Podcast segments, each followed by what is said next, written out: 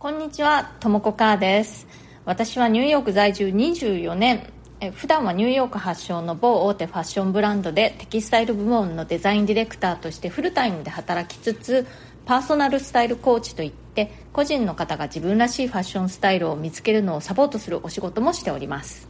このチャンネル「ニューヨーク人生劇場」では人種のるつぼ何でもありのニューヨークで私が働いて暮らして経験したり学んだりしたことや日々の生活の中であったちょっと面白いことなどをお伝えしていきます。ニューヨークの自由でポジティブな空気感がお伝えできたらなと思ってやっております。それでは今日もよろしくお願いします。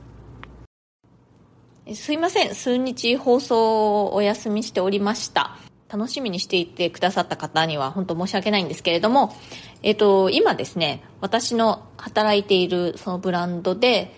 ちょうど、え2022年の秋冬コレクションの仕事を始めてまして、えー、で、シーズンの最初っていうのは大体あのリサーチから始まるんですね。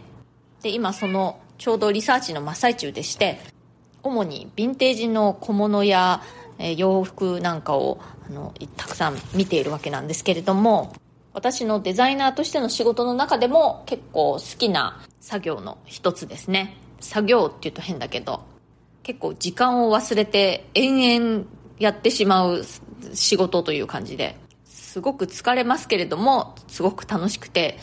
他にいろんなことをやる時間がなくなってしまうほどやってしまいました。えっと、今日はですね、また、リスナーの方からのご質問をいただいてますので、それにお答えしたいと思います。匿名の方からのご質問で、ちょっと読みますね。最近フォローさせていただきました。今私は44歳です。結婚記念日、クリスマスに向け自分のプレゼントを迷っています。ジュエリー、バッグについて何かおすすめはありますか？できれば一生使えるようなものがいいなと思っています。ということで、自分へのプレゼント、いいですね。あの、私、この方の好みとかね、スタイルとか、あと、あの、ご予算とかがわからないので、ちょっと非常にざっくりとしたアドバイスしかできないんですけれども、まあ、バッグかジュエリーかっていうことなので、まあ、どちらにせよ、えー、一生使えるようなものっていうことであれば、流行に左右されないような、まあ、ベーシックなものだったり、まあ、あとはいわゆる定番って言われてるようなものにするといいんじゃないかなと思います。あとはね、あの、素材がやっぱりいいものを選ぶといいかなと思います。ジュエリーだったら、ゴールドとかね、プラチナとか、スターリングシルバーだとか、まあ、ゴールドは日本だと,、えーと、18金が結構ポピュラーですけれどもアメリカなんかだとあの14金の方がポピュラーですね。18金ってあんまり見ないっていう感じなんですけれども、まあ、どちらでもいいと思います。あの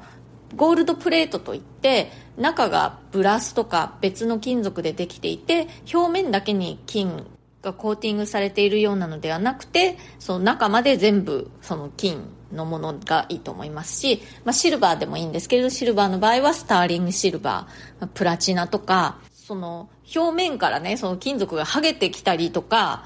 しないようなものがいいと思います。それからバッグだったらやっぱり革素材の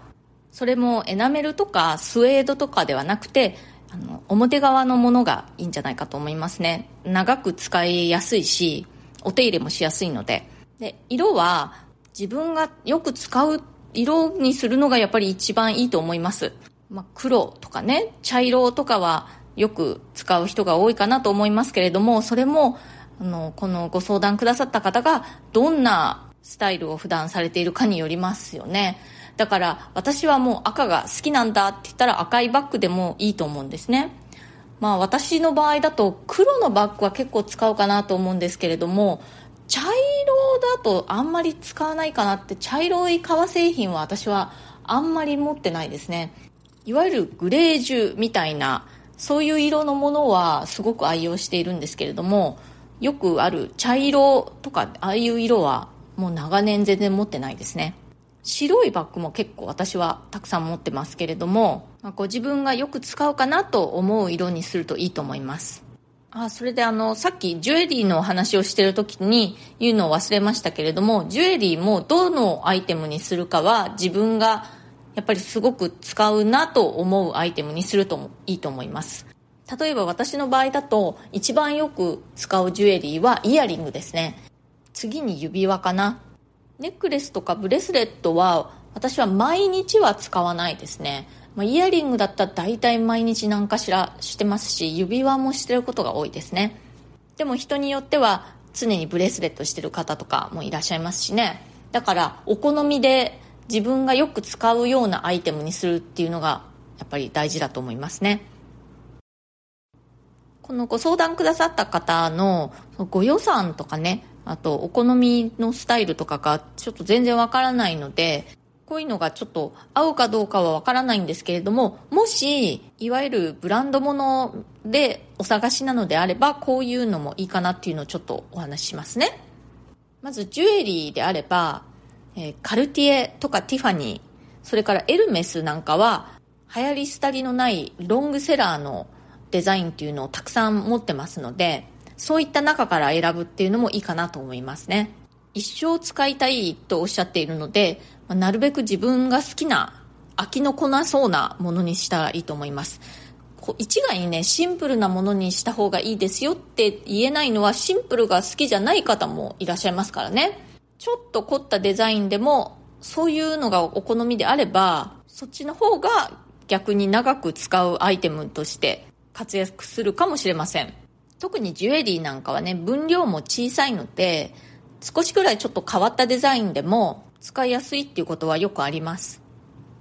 それからバッグですね。バッグももしそういうブランドのものでお探しであればまああのジュエリーの時も言いましたけれどもエルメスはすごくいいブランドかなと思いますね。そういうロングセラーの定番みたいなのをたくさん出しているので、まあ、有名なところで言うとそういうバーキンとかケリーとかありますけれどもそこまででなくてもコンスタンスっていうあのすごく素敵なショルダーバッグとかあとはエブリンとかねボリードとか、まあ、いろいろ調べてもらえるとあるんですけれども、定番って言われるものが結構たくさんあるので、いいかなと思います。それからまあ、シャネルですね。シャネルの、あの、いわゆる、あの、キルティングのマトラッセのフラップバッグとかだともう、永遠にロングセラーみたいな感じでね、今44歳だっていうことなんですけれども、もう今すぐ使えるし、50代、60代、80代になっても使えると思いますね。あとは、ルイ・ヴィトン。ルイ・ヴィトンだったらあのいわゆるモノグラムのプリントされてるのではなくてあのモノグラムアンプラントっていうのがあってモノグラムがねあの片押しになっているシリーズがあるんですよ。だからこう無地感覚で使えるという感じであのなかなかいいかなと思いますね、まあ、バッグの種類とかね、まあ、だからショルダーバッグなのかトートバッグなのかとかあの大きさはどういうのがいいのかっていうのは、まあ、本当にそれもお好みですけれどもあんまりあの大きいバッグじゃない方が一生一生ね本当に使いたいって思ってるのであれば便利かなという気はしますね、ま、ジュエリーにせよバッグにせよ今挙げたブランド、まあ、他にも、まあね、いいブランドあると思いますけれどもそういうブランドのいいところっていうのは壊れた時に修理してくれるっていうことなんですね。まあ、別にそのブランドものではなくても自分でねそう修理してくれるところを探して修理してもらうってことはもちろんできるんですけれどもそのブランドがちゃんとその面倒を見てくれるっていうのは精神的にもねなんかこう安心というかだし本当に一生使いたいと思っているものであればそういったブランドのものを選ぶっていうのはありかなと思いますね。でまあジュエリーにせよバッグにせよですね。大事なのは自分らしさっていうのが感じられるかどうかですね。だから、いくらそのアイテムがすごくロングセラーでね、あの、定番で、だとしても、自分にとって使いやすいかどうかっていうのがすごく大事なわけですよ。世の中では定番と言われているけれども、私はあんまり使う機会がないな、みたいなのをね、こう、頭で計算づくで選んでもダメですよ。やっぱりすごく気に入ってあもう今すぐにでも使いたい明日使いたいみたいなものを選ぶのが大事かなと思いますそのアイテムが実際にそのブランドの定番商品なのかとか、一番人気なのかとか、ロングセラーなのかとか、そういう情報よりも、自分にとってどうなのかっていうことを考えてみてください。それからお値段もですね、まあもちろん予算っていうのがあると思いますけれども、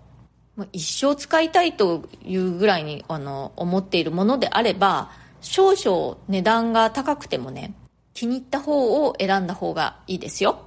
A っていうバッグと B っていうバッグがあって、まあ、どっちも好きなんだけれども A の方がより好きなんだけども A の方がちょっと高いだったら迷わず A にしてくださいそしてその A っていうバッグがね大好きだっていう気持ちを日々噛みしめて暮らすとハッピーですよはい今日はこの辺で終わりにしたいと思います今日は、えー、一生もののバッグかジュエリーを手に入れたいと思っている方のご相談にお答えしましたちょっとね、本当あのご予算とか、その、お好みのスタイルっていうのが全然わからないので、あんまりそこまで具体的なアドバイスはできなかったんですけれども、参考になったら幸いです。今日も最後まで聞いてくださってありがとうございました。それからこんな感じで質問やリクエスト、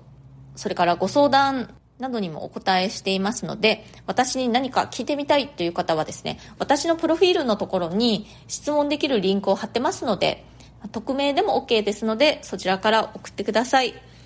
ニューヨークのことやファッションのこと、デザイナーとしての生活のこと、海外で暮らすこと、海外で働くこと、キャリアチェンジのこと、人生で何かチャレンジしてみたいことがある、などなど、